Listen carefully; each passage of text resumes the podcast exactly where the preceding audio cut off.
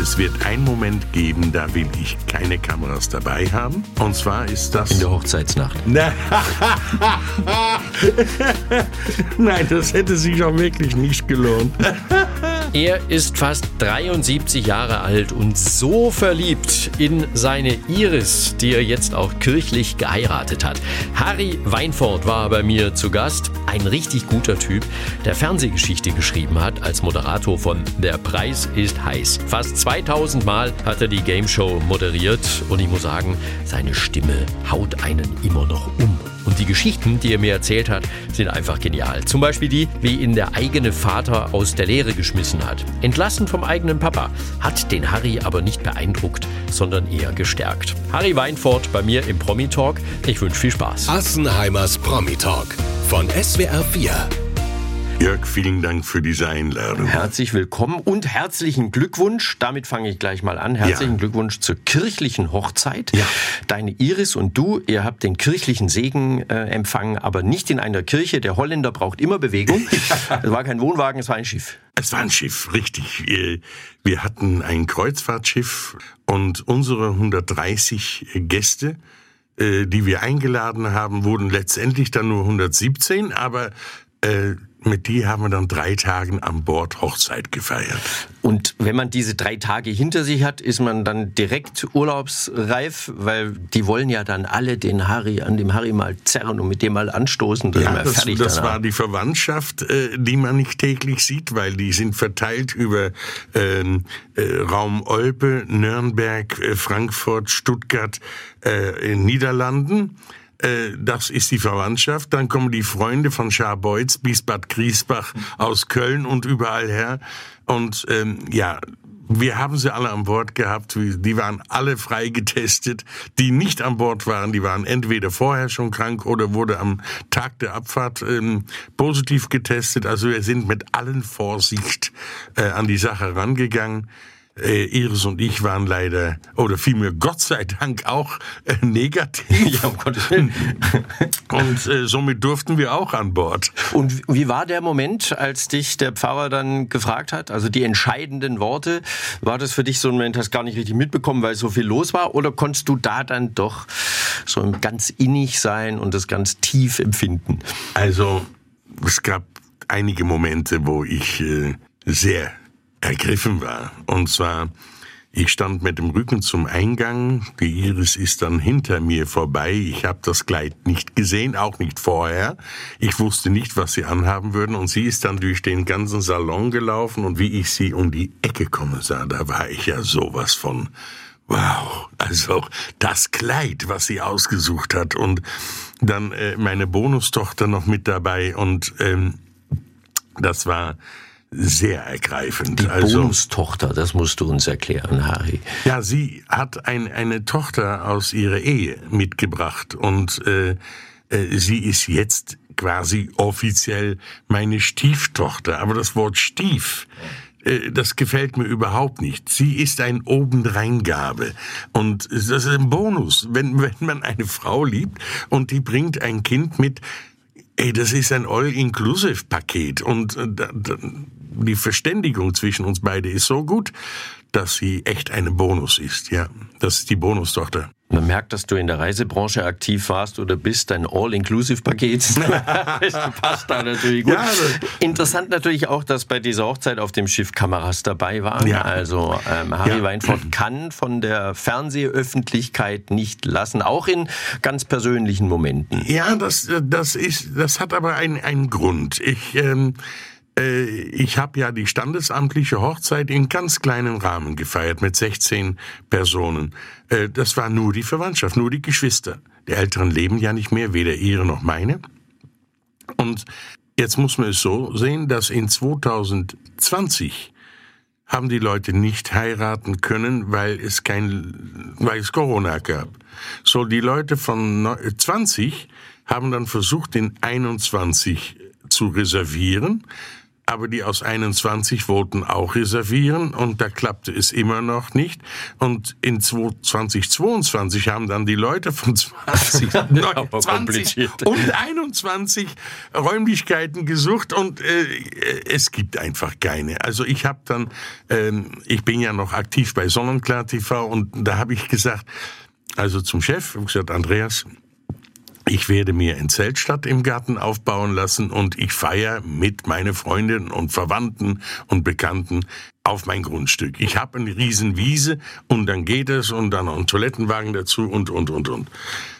Ah, sagte er, da gibt's andere Lösungen. Lass mich mal machen. Und dann hat er vier Tage später angerufen und gesagt, er ist sich mit den Nico Cruises einig geworden, sagte, wir würden das gemeinsam stemmen. Und ähm, dann können wir auch darüber berichten. Habe ich erst mal mit Iris darüber gesprochen und habe gesagt, was sagst du dazu? Sagst du, ja, da sind zwar Kameras dabei, aber mein Gott, ähm, das ist auch eine Möglichkeit und das hat noch niemand in den gesamten bekannten Verwandtschaftskreis gemacht, mit alle Gästen an Bord von ein Flusskreuzfahrtschiff zu sein. Und ja, habe ich gesagt, okay, das machen wir dann.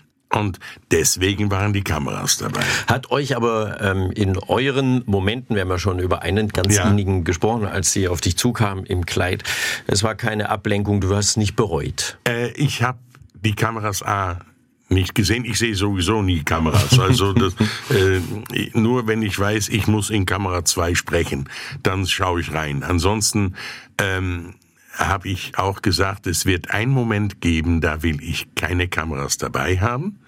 Und zwar ist das. In der Hochzeitsnacht.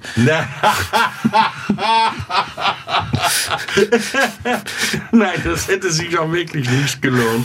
Aber nee, ähm, das ist, wie Iris und ich uns das Eheversprechen mhm. gegeben haben. Da habe ich gesagt, das ist so privat, habe ich aber vorher schon abgeklärt.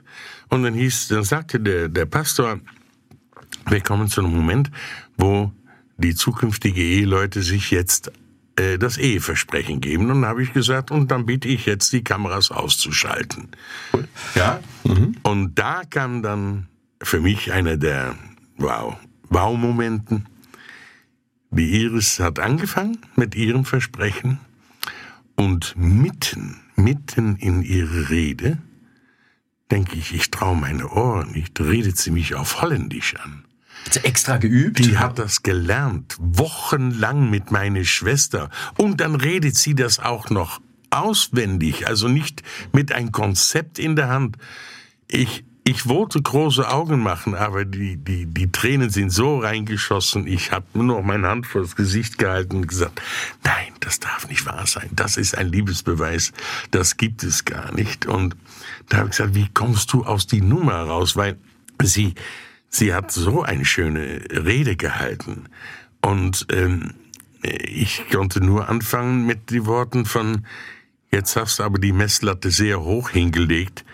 Du hast das Eheversprechen auf Holländisch gemacht, jetzt muss ich es auf Deutsch machen. Also das war erstmal mein Einstieg, dass ich überhaupt ein Wort rausbekommen habe.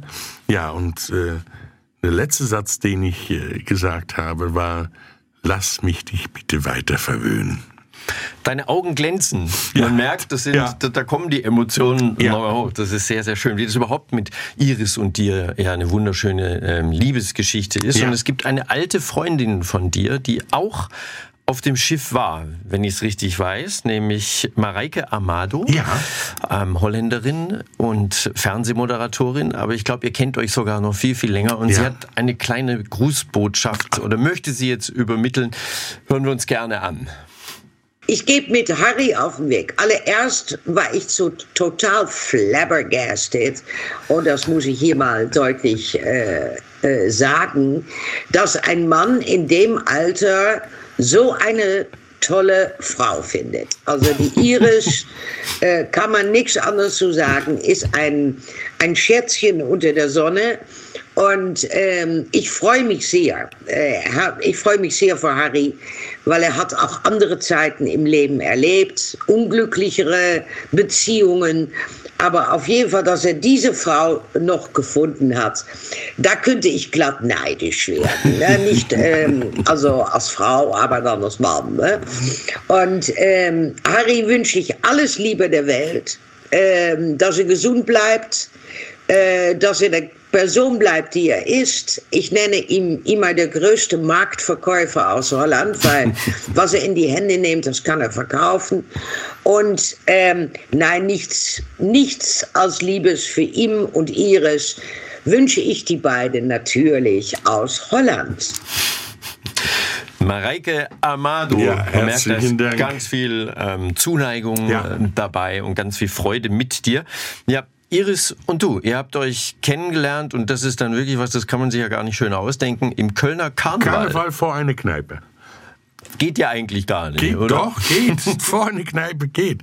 Ich äh, bin ja beim ähm, Reiterkorps Jan von Wert und äh, das ist eine Traditionsgesellschaft und äh, wir haben dann während der Karnevalszeit immer Auftritte. Ich bin mit der Mannschaft mit aufgezogen, dann marschiert man auf die Bühnen.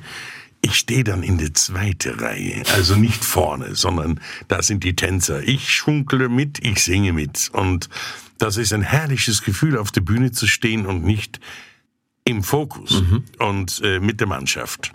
Und wir hatten schon fünf, sechs Auftritte gehabt und wir hatten noch unseren letzten Auftritt und es war 10 Uhr und der letzte Auftritt sollte um 11 Uhr abends sein und wir hielten an, direkt beim Gürzenich, das, das Wohnzimmer Kölns, dieser herrlich alt, äh, würdige ähm, äh, Saal und äh, da sind einige hingelaufen, der andere sind zum Dorint gelaufen, und der andere sind dann im Stadttreff gelaufen. Harry, gehst du mit im Stadttreff? Ja, trink auch noch einen Kölsch mit. Und dann habe ich erstmal eine Zigarette geraucht und die waren alle drinnen. Und wie ich dann reingehen wollte, in dem Moment kommt meine Iris raus und ähm, die da noch nicht meine Iris war. und ich war wie angenagelt. Also ich konnte mich nicht mehr rühren. Und sie war heftig am Telefonieren. Und ich, wow. Und die ist mir vorbeigelaufen um die Ecke. Dann vorne am Tisch da stehen geblieben, hat telefoniert, telefoniert, nicht geguckt, geguckt. Und wie sie dann kam, dann habe ich mir in meine gesamten Reiteruniform, das ist ja, wir sehen aus wie die Musketiere, das ist ein original nachempfundene Uniform aus einem 30-jähriger Krieg und ähm, mit Überkniestiefel. Das war, was wir gemeinsam hatten, weil sie hatte auch Overknees an. und ja, und dann habe ich mich ihr in den Weg gestellt. Habe ich gesagt, das war kein schönes Telefonat. Sagt sie, nein, das war es wirklich nicht. Da habe ich gesagt, möchten Sie mal ein schönes Telefonat? Oh, Und dann sagt, guckt sie mich an von oben bis unten und sagt, ja. Dann gesagt, dann gib mal dein Handy. Und dann habe ich dann Kontakte hinzufügen, also Harry, und dann meine Nummer eingegeben, kontrollieren, hinzufügen. Dann habe ich gesagt, ich stehe unter Harry. Sagt sie, Harry? Sag ich, ja. Sag, wie heißt du? Iris. Mhm. Harry und Iris. Ja. Also, wann habt ihr dann telefoniert? am nächsten Tag bekam ich ein WhatsApp, ob das mit dem Telefonat ernst gemeint gewesen wäre. Und dann habe ich gesagt, ja. Und äh, jetzt telefonieren, ja. Rufst du an oder ich? Du. Also es hat sich alles freigehalten. Aber sie hat geschrieben, zumindest das hast du jetzt meine Nummer, weil die hatte ich ja nicht. Ja. Stimmt. Und hat sie dich erkannt eigentlich in dem Moment oder warst du Ähm, einfach äh, nur ein später, stattlicher Reiter? Wie, wie ich gesagt habe, Harry, dann hat sie, äh, dann hat sie gesagt, Harry, die Stimme, Mhm. ja, da hat sie mich dann erkannt und ähm, aber das war weiter nicht schlimm. Hat sie nicht abgeschreckt. Und wir haben ja gehört, das Happy End gab es dann letztes Jahr die standesamtliche Heirat und Ja. jetzt die kirchliche mit ganz vielen hochemotionalen Momenten. Das freut uns wirklich sehr, vor allem, dass du uns das auch so schön erzählt hast. Harry, ich hoffe, die Zahl stimmt. 1873 Mal der Preis ist heiß moderiert oder das stimmt genau. Es sollte 74 sein, aber Mhm. eine Sendung in neun Jahren konnte ich nicht machen. Und dann wurde sie auch nicht gemacht. krankheitsbedingt oder Äh, ich hatte ein Stimmbandentzündung und äh, ich hatte eine Stimme gehabt, ging ja gar nicht mehr. Und dann hat man bei der letzten Sendung hat mich äh, noch eben schnell zu einem Hals-Nasen-Ohrenarzt geschickt. Der hat dann reingeschaut und hat gesagt, Sie sprechen drei Tage nicht mehr. Und äh, ja, hab ich gesagt, ich darf drei Tage nicht sprechen. War eh der letzte Tag von einer Staffel. Also Und drei Tage äh, Produktion hieß zwölf Sendungen. Ihr habt, wenn ich Ja, richtig wir weiß, haben- vier Wir Sendungen pro Tag gemacht. Und das fünf Tage hintereinander Boah. und das dann drei Wochen hintereinander. Das ist ein ganz schöner 60 Ritt. Sendungen in ein Staffel. Das ist unglaublich anstrengend, weil wer der Preis ist, heißt mal gesehen hat, da wird ja geschrien, da schlagen die Emotionen nur so hoch ja. zwischen Gewinnen und Verlieren und du standst da wie, wie ein, ein Fels. Fels. in der Brandung ja. mit sonorer Stimme und hast da ähm, die Menschen oft glücklich gemacht. Ja. Ähm, war das die schönste, beruflich sag ich mal, die schönste Zeit in deinem Leben? Mit, ja, ich habe ja gesagt, ich bin ja der Ganzjahresweihnachtsmann gewesen. Also da kann man ja auch nichts falsch machen. Mhm. Nicht? Also die Leute glücklich machen. Und wenn sie halt Pech gehabt haben, dann haben sie nicht verloren, sondern sie haben nicht Nichts gewonnen. gewonnen ja. ja. Und ähm, das ist wichtig. Und ähm, ja, es war schon, war schon was. Ja. ja. Und Jetzt kamen da ja die Leute quasi so fließbandartig äh, an dir vorbei, weil wir haben ja gerade gehört, vier Sendungen pro Tag. Hast du eigentlich überhaupt mal mitbekommen, was diese, dieses Gewinnen mit den Menschen gemacht hat? Hast du ihre Geschichte auch mal äh, ja, ja. mitbekommen? Ja, sicherlich. Ich, ähm, ich habe sehr viele Sachen erlebt. Ähm, war zum Beispiel eine Dame, die gewann einen Sportwagen und mhm. nebst andere Sachen und die wusste nichts Besseres zu tun, als zu fragen, wann bekomme ich das Auto? Wann bekomme ich das Auto? Vor, bevor die Sendung ausgestrahlt wird. Da habe ich gesagt, ja, warum wollen Sie das so genau wissen? Ja, sagte, das ist die eine Sache. Ähm, ich, ich würde dann das Auto verkaufen und meine Tochter, äh, die ist bei einem Professor äh, in Unterricht äh, in, an der Musikhochschule in, in München. Und der hat eine Geige, wo meine Tochter immer drauf spielen darf. Und diese Geige kostet 45.000 Mark. Autsch. Und wenn ich das Auto verkaufen kann, bevor mein Mann spitz kriegt, dass es dieses Auto gibt, dann hat meine Tochter die Geige und dann ist alles gut. Weil sie sagte, der Sohn, hallo Dri, wenn der noch einen Sportwagen kriegt, hm. dann sehe ich ihn gar nicht mehr. Und das ist eine Geschichte. Oder eine Dame, äh, die alleingelassen wurde mit ihrem Kind und gewinnt ein riesen äh, Paket an Preise und dann die wollte das verkaufen und hat damit einen Beauty Salon aufgemacht und der ging von vornherein durch die Decke und bis dann ihren untreuer Ehemann dann festgestellt hat, von Moment mal, jetzt hat die alte Kohle, dann wollte er zurückkommen. Und da hat sie, eine Redakteurin von uns gesagt, stellen Sie sich vor, was ich gemacht habe. Ich habe Nein gesagt, weg mit dir. Also es gab wahnsinnige Geschichten. Mhm. Eine Dame spricht mich vor zwei, drei Jahren an auf eine Wohnmobil, äh, also Caravanmesse.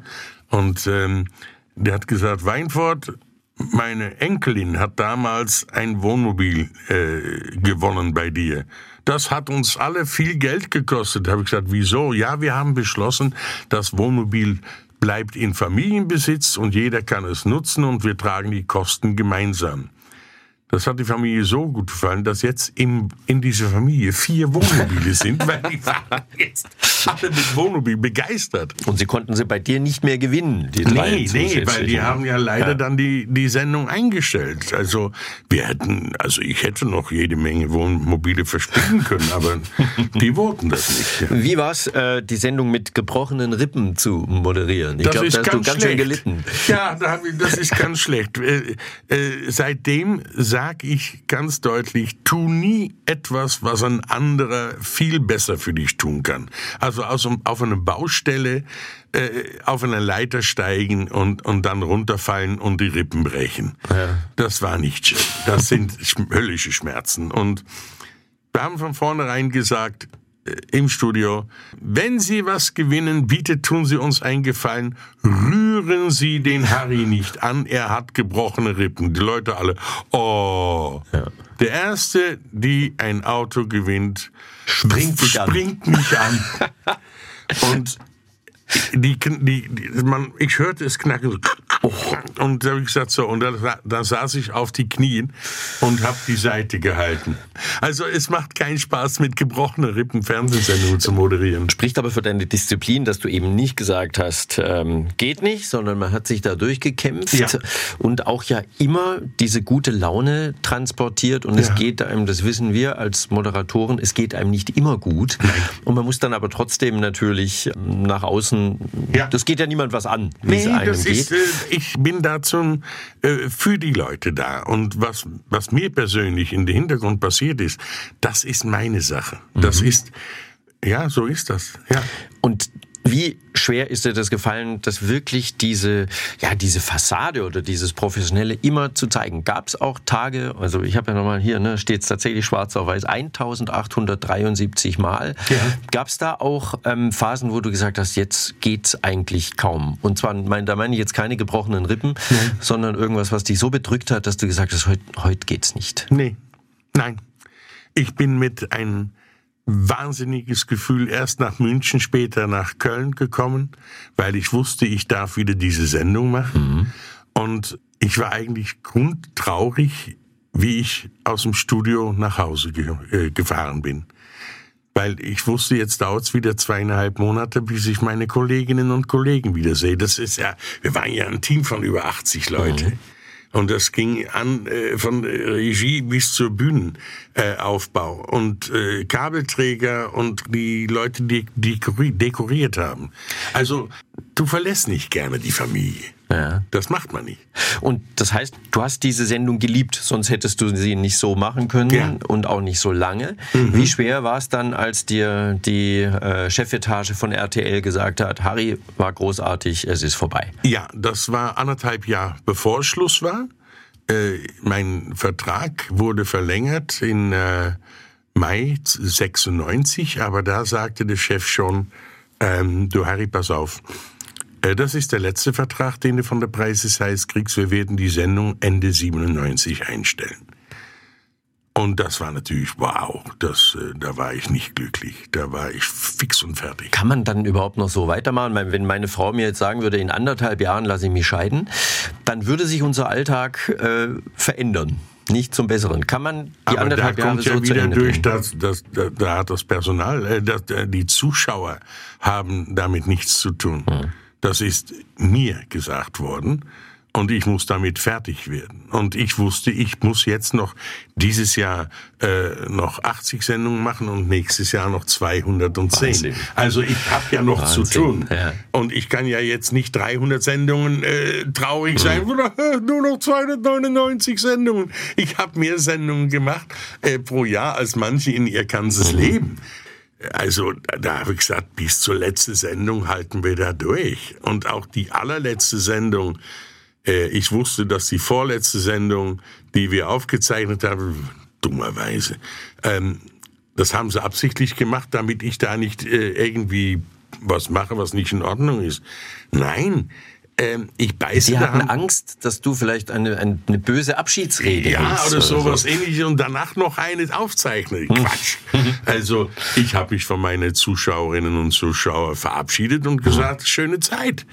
Das waren tolle Geschichten, die wir zusammen gehabt haben. Und äh, ich habe 120 Millionen Mark an Preise gezeigt, 56 Millionen an Preise verteilt. Äh, schöner kann es nicht sein und hoffentlich sehen wir uns bald wieder. Der Ganzjahresweihnachtsmann. Der Ganzjahresweihnachtsmann. Du, kommst, du kommst zurück, das können wir jetzt den Fans äh, sagen, ja. der damaligen Zeit. Das Nostalgiefernsehen hat gerade ja Hochkonjunktur. Ja, ob Revival. ja, man sehnt sich offenbar nach der alten Zeit zurück. Also der Preis ist heiß, wird wiederkommen, sind dann aber, glaube ich, äh, so 90 Minuten, also abendfüllende ja. Shows. Nee, das sind sogar zwei Stunden. Drei Stück machen wir davon. Und ja, das fand ich schon sehr spannend, wie man mich angerufen hat und gesagt hat, äh, Harry, wir planen ein Revival. Bist du mit dabei? Ich habe gesagt, ja, wenn es nach mir geht, schon, aber ich will jetzt erst meine Frau fragen. Mhm. Das war taktisch.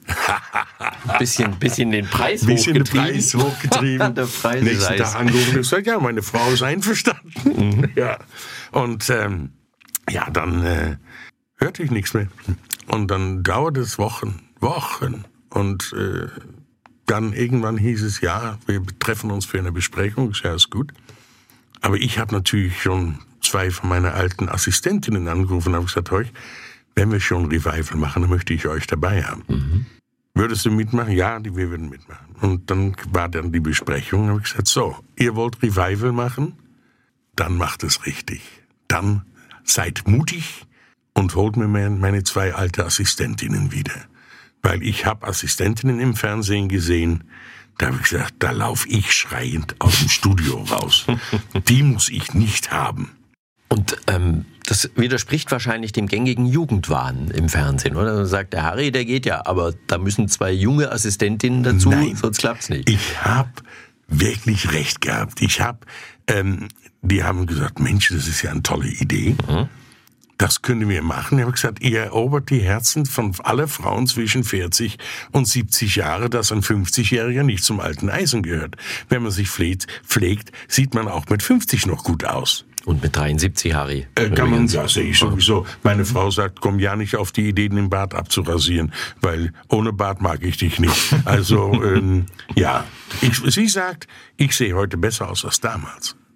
Wenn sie die alte Bilder sieht, ja. Aber ich krieg meine zwei alten Assistentinnen wieder. Mhm. Plus ich krieg eine neue, plus ich krieg einen männlichen Assistent. Und dann ist fast die alte Familie wieder zusammen. Ja. Und ist das für dich eigentlich äh, gerade ein, du bist fern, totaler Fernsehprofi und kriegst es ja mit, diese, dieser Wunsch nach der guten alten Zeit ja. ist wirklich groß. Ähm, Thomas Gottschalk hat uns alle ans Wetten das Lagerfeuer zurückgeholt. Jörg Träger. Jörg Träger ist wieder aktiv. Ja. Ähm, du machst Der Preis ist heiß wieder. Ulla Kock am Brink mit der 100.000 Euro Show. Was passiert da gerade?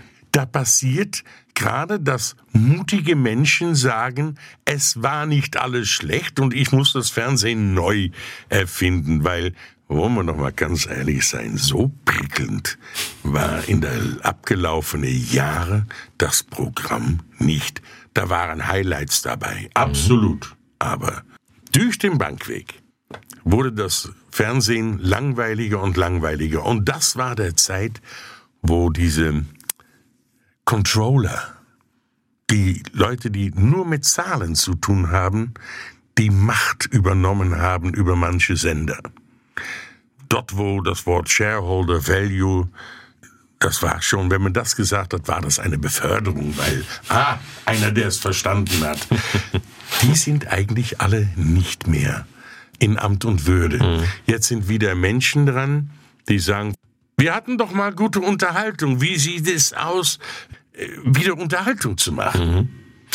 Mich freut sehr, weil ich auch merke, dass mich zurückzieht und dass ich da ja. äh, mit, mit großer Freude da dann zuschaue, wenn die alten Helden da nochmal auftauchen. Da kommt einfach so, so ein altes Fernsehgefühl ähm, nochmal hoch. Ja. Harry, bei dir ist so interessant, wie du angefangen hast und wie du da hingekommen bist. Ähm, man wacht ja nicht als Fernsehlegende auf oder auch als Fernsehmoderator. Und eine Geschichte ist so schön, die müssen wir heute einfach erzählen. Dein eigener Vater hat dich, er lacht da schon, und und spuckt den Kaffee ins Studio. Nein. Aber äh, dein eigener Vater hat dich damals aus der Lehre geschmissen, ja. aus der Kirschner-Lehre. Ja weiß ja fast keiner mehr, was das ist, aber dein Vater hat ein Pelzgeschäft ja. und du solltest dann Kirschner lernen, dass du da eben mitmachen kannst. Richtig, ja. Und du hast total verweigert, oder was ist? Total verweigert. Also, äh, man muss so sehen, ähm, mein Vater war der erste Integrationsbeauftragte, wo in Deutschland keiner wusste, was das ist. Mhm. Denn mein Vater hat immer gesagt, wenn du in Deutschland bist, musst du eine Lehre haben. Denn wer keine Lehre hat, ist sein Leben lang Hilfsarbeiter. Meine Kinder sind keine Hilfsarbeiter. Mhm. Dann hat er gesagt, wer sich integrieren will, muss die Sprache lernen.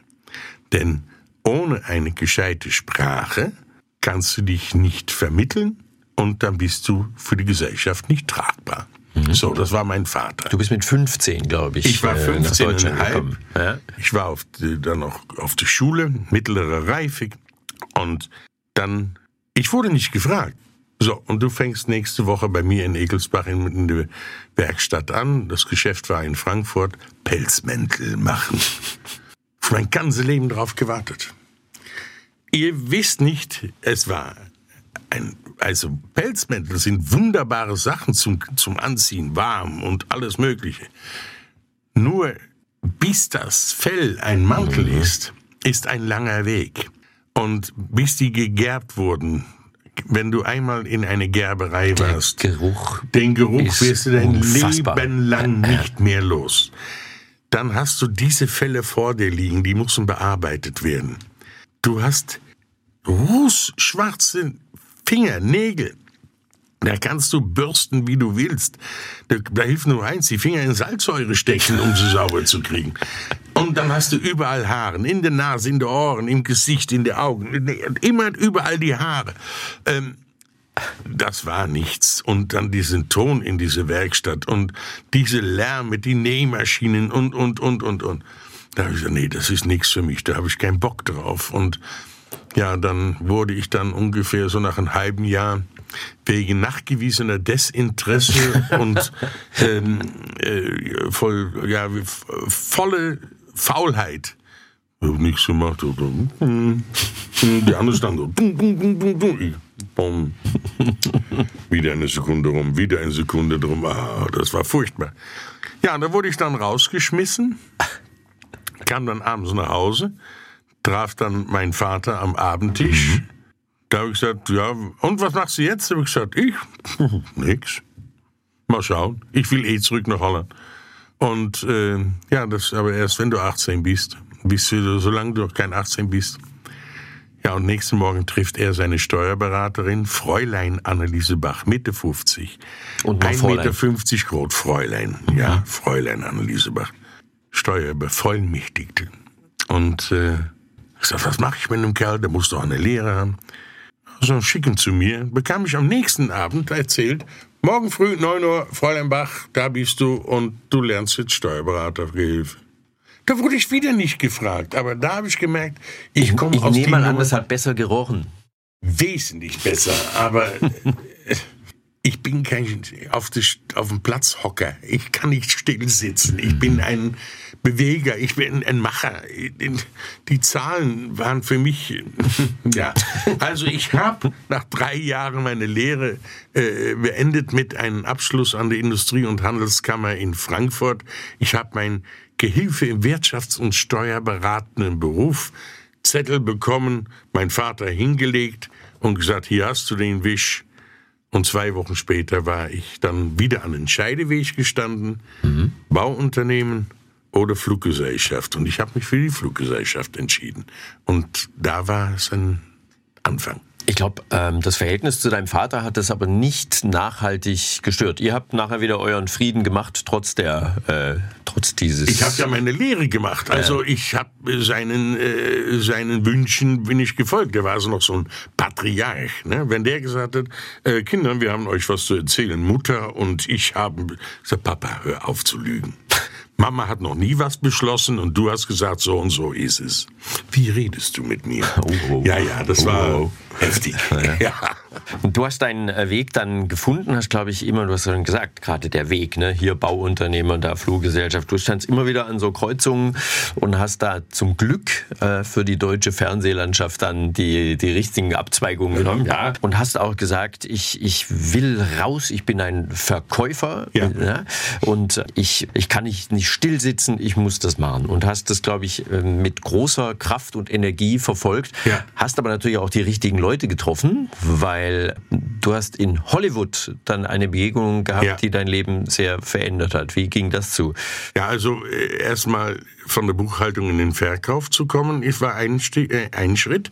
Und dadurch lernt man dann auch äh, äh, mit Leuten umzugehen, wenn man im Verkauf ist und mit Gruppen begleiten, Reisebüro-Mitarbeiter in verschiedene Reise. Und jetzt war ich selbstständig geworden mit dem Marketingunternehmen für Gruppentouristik. Und einer von unseren Partnerfirmen war eine Kreuzfahrtlinie an der Westküste und an der Ostküste Amerikas. Und ähm, ich sollte eine Gruppe mit Medienfachleute. Da waren Radiomoderatoren dabei, Redakteure, äh, da waren schreibende Presse dabei und da war der Unterhaltungschef von RTL dabei. Aber ich wusste nicht, dass das der Unterhaltungschef ist. Und jemand von RTL. Ja, da waren wir in Hollywood. Und da meinte er nach drei Tagen, sag mal, könntest du dir vorstellen, bei uns ein Game Show zu moderieren? Ja, ja, klar, mache ich. Aber was ist ein Game Show? ja, der Name sagte mir nichts. Äh, ja, heute ist das alles geläufig. Ich sage, ja, das ist so eine Art Quiz. Da können die Leute Konsumgüter im Wert von 15, 20, 25, 50.000 Mark gewinnen. Da ich so, wow, einmal im Monat. Nein, nein, sagte er, jeden Tag. Da wäre ich ja der Ganzjahresweihnachtsmann. Sagte, genau so sehe ich dich. Und, ja, und dann wurde ich dann zu einen Probeaufnahmen mhm. eingeladen. Und ähm, dann haben die Leute dann in mir etwas gesehen. Und äh, ich sage, die haben vollkommen recht gehabt. Sagen, sagen wir auch, sagen alle, die, die deinen Weg da begleitet haben. Und du hast 2016 war es, glaube ich, auch nochmal was im Fernsehen gemacht, was ich mit großem Interesse verfolgt habe. Du bist mit einigen alten Fernsehveteranen ja. den Jakobsweg gegangen. Richtig. Ja. Wenn ihr ihn wirklich gegangen seid, das ist jetzt nämlich die Frage. Fernsehen war dabei. Ja. Seid ihr wirklich ich, auf Ich bin 485 Kilometer gelaufen. Okay. Der Jörg Dreger von Geh aufs Ganze, Friedrich Meister vom Glücksrad, die sind 525 Kilometer gelaufen, die sind mehr gelaufen als ich. Und der Björn Hergen Schimpf ist 10 Kilometer weniger gelaufen als ich. Aber das heißt, das war, obwohl es ein Fernsehprojekt Format, war ja. oder Fernsehformat. Das hieß war, ja auch Oh Gott. Ja, Old Guys on Tour. Richtig, ja, ja das muss man dazu sagen. ich fand der Name, äh, fand ich, äh, ja, fand ich schon Moderiert von äh, Karl Dall, ja. also da war wirklich sehr viel alte, äh, nimm es mir nicht übel, nee, Fernsehprominenz nee. dabei. Also fast 500 Kilometer ja. gelaufen und konntest du da, ist fast die gleiche Frage wie bei der Hochzeit, konntest du da trotz äh, Kameras das erleben, was ja viele auf dem Jakobsweg suchen und erleben, nämlich ja. dass man sich neu äh, sieht, dass man vielleicht auch das Leben nochmal aus neuer Perspektive betrachtet. Ja. Ging das trotz der Kameras? Ja, es ging. Also äh, aber es, es fängt natürlich schon dramatisch an. Wir fangen in Somport irgendwo in den Pyrenäen an und wir sind auf 2000 Meter Höhen und wir müssen an dem Tag müssen wir 1400 Höhenmeter bergabwärts. Und du hast in Holland trainiert und hast noch nie einen Berg gesehen. Ich total oder? im Münsterland trainiert und äh, ich bin kein Gebirgsgemse, sondern ich bin echt ein Flachlandläufer und ähm, ich habe dann zu den Jörg Dreger, der das ja federführend gemacht hat, das war sein Zehnter. Der hatte ja schon neun vorher gemacht. Oh, mhm. und da habe ich gesagt, ähm, Sag mal, warum hast du diesen Weg ausgesucht? Ja, wegen schönen Bilder. Ich sag, bist du bescheuert? Es geht um uns, nicht um die schönen Bilder. Ich muss den Berg runterlaufen. Das tut doch weh, Mann. Ich habe hier Schmerzen gehabt und, und, und Krämpfe und alles mögliche, dass die schon Angst hatten, dass ich am nächsten Tag nicht wieder antrete. Wie viel Kilo hattest du damals? Ich habe kein Gramm abgenommen, wenn du das fragen wolltest. Nee, eher so das Startgewicht. Also Startgewicht, das lag bei ungefähr 210 Kilo. 210 Kilo? Ah, nee, 110 Kilo, oh Gott. Was rede ich jetzt? 210 Pfund. Vielleicht 210 also, mit, mit Gepäck. Nein, nein, nein, nein. Ich hatte sehr diszipliniert. Ich hatte nur 9 Kilo und 800 Gramm äh, in meinen Rucksack. Okay, also Start war schwierig, einfach bis der, bis der Körper sich auch dran gewöhnt, ja. bis er sich einläuft. Und ich habe kein Gramm abgenommen während dieser ganzen Geschichte. Unverschämt. Lag's am Abendessen? Nein, das, das lag nicht am Abendessen, oder? Nee, also auf keinen Fall am. Ich habe nur ein Glas Wein. Mein Physiotherapeut hat gesagt, Harry, trink wenig, weil das tut den Muskeln nicht gut. Ja. Ähm, ich habe wenig getrunken, aber ich habe immer gut gegessen. Ja, ja ich habe. Ja gut, aber wenn man so viel läuft, braucht man ja auch Energie. Ja. Ähm, Übrigens das hier. Ja. Das ist das Jakobskreuz.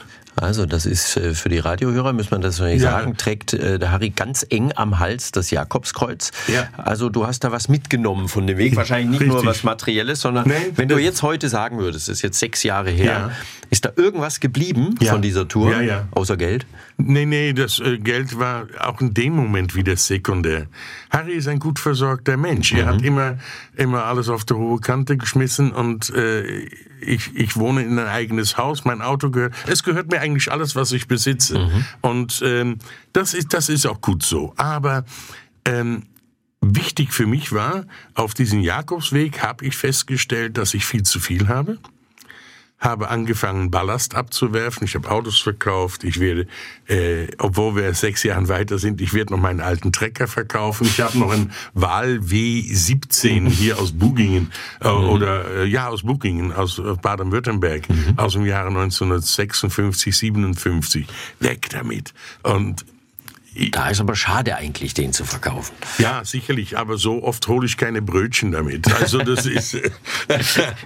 okay, aber du sagst, du hast da gemerkt, ähm, ja. man ist eigentlich äh, mit zu viel Ballast unterwegs. Man Absolut, kann sich da von ja. Weltlichem trennen. Ja. Ähm, und hast du auch dein Verhältnis zu Freunden, Bekannten, Familie? Ist überdacht. da irgendwas passiert? Ich habe einiges überdacht. Ich habe ähm, mir, mir einfach, irgendwann kamst du in einen Rhythmus rein, so wie du gelaufen bist, bum, und dann kommst du von, gibt es in Situationen, bei denen du dich entschuldigen musst bei mhm. jemand? Hast du irgendetwas gemacht, wo du jemand zu Unrecht was gesagt mhm. hast? Und dann kam ich bei einer Person aus und da habe ich gesagt, den muss ich anrufen. Und ähm, dann habe ich den auch nach dem Ding angerufen und mhm. habe gesagt, du pass auf, ähm, kannst dich noch an die Situation damals erinnern? Da habe ich dir das und das gesagt. Ja, ja, sagte, das hast du gesagt. Da habe ich gesagt, ja, ich glaube, dafür muss ich mich entschuldigen. Mhm. Sagte, nee, das war doch gar nicht deine Schuld, das war doch der und der hat das und das gesagt und dann hast du das gesagt. Ach so. Also habe ich da Ballast mit mir rumgeführt, mhm. äh, den ich gar nicht zu tragen hätte. Und ähm, aber beschäftigt hat mir das. Mhm und im Unterbewusstsein. Und ich habe dann auch für mich beschlossen, ich muss Sachen abgeben. Und das habe ich dann auch. Containerweise. Könntest du dir vorstellen, ähm, das nochmal zu machen? Nein, ich habe ähm, meine Beine kein Gutes dran getan, so viel zu laufen. Vor allen Dingen nicht bergauf, bergab. Ich habe gesagt, Kinders, Österreich wird mich nicht mehr sehen, weil da gibt's nur Bergen. Also ich, ich hasse Bergen mittlerweile. Mhm. Und ich habe einen ein Knieschaden und, und den habe ich da äh, nochmal richtig einen mitgegeben. Nee, also obwohl... Mit, mit dem Wohnmobil? Ähm, Holländisch, der holländische Jakobsweg. Äh, habe ich äh, überlegt, ob ich das nochmal machen. Ich lasse jemand anders laufen und ich begleite dann mit dem Wohnmobil, aber das Wohnmobil gibt's nicht mehr. Ich ah. bin jetzt ohne Wohnmobil unterwegs und ähm, äh, äh, nee, ich glaube nicht, dass ich das tun werde. Ich hätte mir das schön vorgestellt. Iris macht den Jakobsweg und du im Versorgungswagen guckst immer, dass abends genügend ja, Futter und Wein da vorne ist. wegfahren ja? und ähm, äh, dann die Location, also das ja. Hotel suchen und so weiter. Also das ist ein, eine spannende Geschichte. Also ich kann wirklich nur empfehlen, wenn das alles wieder geht und offen ist ich kann mir vorstellen, dass auch viele Leute jetzt über die Jahre hinweg das vor sich hergeschoben haben. Ja. Also geht, aber geht schnell. Also mhm. äh, und genießt es. Mhm. Also es ist schon was Besonderes, ja. Also du hast da einiges mitgenommen ja, und ähm, möchte ich auch nicht verpassen. Man merkt, dass das auch sechs Jahre danach noch seine Wirkung hat. Ja, vor allen Dingen noch gegenwärtig mhm. ist. Ne? Ja. Also es ist ja noch da. Ja. Also, also, nicht nur der Knieschaden. Nicht nur der Knieschaden. aber der Knieschaden war ja vorher da. Ich habe es ja. nur noch mal ja. eben, ja, ich habe es noch verschlimmert. Ja. Aber ähm, äh, Jörg, der äh, bei Oh Gott immer geschimpft hat, mhm. der ist ja nach wie vor mein Freund. Der war ja auch bei mir auf meiner Hochzeit. Mhm. Also ich lade bestimmt keine Feinde ein. Ja. Nee. Also das passt schon. Mhm. Ja. Wir freuen uns sehr, dass du immer noch so aktiv bist. Du müsstest ja nicht mehr. Du nee. könntest ja sagen, ich äh, setze mich in, im Münsterland auf mein schönes Anwesen ja. und schaue den Trecker von 1957 an oder fahr damit ein bisschen Brötchen holen. Nee, wir freuen uns, dass du jetzt auch mit der Preis des Heiß wieder zurückkommst. Ja, klar. Aber wir sind schon fast am Ende. Ich habe noch äh, vier schnelle Sätze für dich, die du bitte ganz spontan vervollständigst. Mhm. Ja, das kriegen wir hin. Ähm, erstens, die Ehe mit Iris ist meine letzte Weil. Besseres kann es nicht geben. Wenn Deutschland gegen Holland Fußball spielt, dann bin ich für den Schiedsrichter. ja, das ist schwierig, oder? Ja, also schwierig. mein, es ist, ich bin immer für Deutschland, ja. egal gegen wen sie spielen. Nur wenn sie gegen Holland spielen, da muss ich ein bisschen meine Wurzeln hochhalten. Verstehen wir sehr gut. Ich muss ja auch den Spot aushalten, wenn Deutschland wieder gewinnt. Also, hey Harry, hast du gesehen hier? Holland kann nicht Fußball spielen. Ich sage, ja, ist gut. Sie können sehr gut. Fernsehen in den 90ern war? Spitze. Das war mein Leben. Da war ich mit dabei. Also folgendes ein gutes Programm. Und zuletzt, äh, das kann ich jetzt äh, machen, weil wir uns ja gleich hier trennen. Wenn ich auf die Waage steige, dann sehe ich. Ein viel zu hohe Zahl. Und äh, meine Frau hätte gerne, dass ich so 10 Kilo abnehmen würde. Und ist da was in Planung? Ein Programm? Ich ähm, bin ein leidenschaftlicher Koch. Ich bin ein, äh, ich bin ein bekennender Diabetiker. Oh ja. Und der zuckersüchtig ist. Also ich muss mich am Riemen reißen. Stimmt es eigentlich, dass als du 2004 ins Dschungelcamp gegangen bist, ja. dass da, der Arzt hat euch da alle äh, durchgecheckt, ihr mhm. musstet euch durchchecken lassen, dass da erst dein Diabetes überhaupt Erkannt entdeckt wurde? wurde? Ja, also im Prinzip hat der Dschungel mein Leben gerettet, ja. weil wenn ich mit diesen Zuckerwerten von über 450 wow. und mit einem Blutdruck von 220 zu 110 äh, weitergelebt hätte, dann mhm. würde ich nicht mehr leben. Und ich war bei diesem Arzt, der uns untersucht hat, hat gesagt, Junge, du gehst nicht nach Australien. So, ich dürfte dich noch nicht mal mehr mit dem Auto fahren lassen. Mhm. Das war so dramatisch. Ja, ja, das hat er so dramatisch. Und ähm, dann hat er mir gesagt, ich muss zu einem Internisten. Und in Senden war eine Internistin. Und die hat mich dann eingestellt und mit diesem Arzt hin und her mhm. korrespondiert. Und dann hieß es, ja, mit diesen Werten können wir es verantworten. Elf Tage hast du ausgehalten ja. im Dschungelcamp, aber ja. das holen wir jetzt nicht mehr aus der Kiste. Wir freuen uns, dass du so vor uns sitzt, wie du es jetzt tust, nämlich ja. offensichtlich fit und sehr zufrieden und mit ganz viel Lust noch äh, das Fernsehen der 90er wieder zurückzuholen. Freuen wir uns sehr drauf. Harry, danke, dass du da warst. Gerne. Hat mir Spaß und gemacht. Bis zum nächsten Mal. Grüße an Iris vor allem. Das mache ich. Danke. Danke, Jörg. Tschüss. Tschüss. Assenheimers Promi Talk von SWR4. Auch als Video unter swr4.de.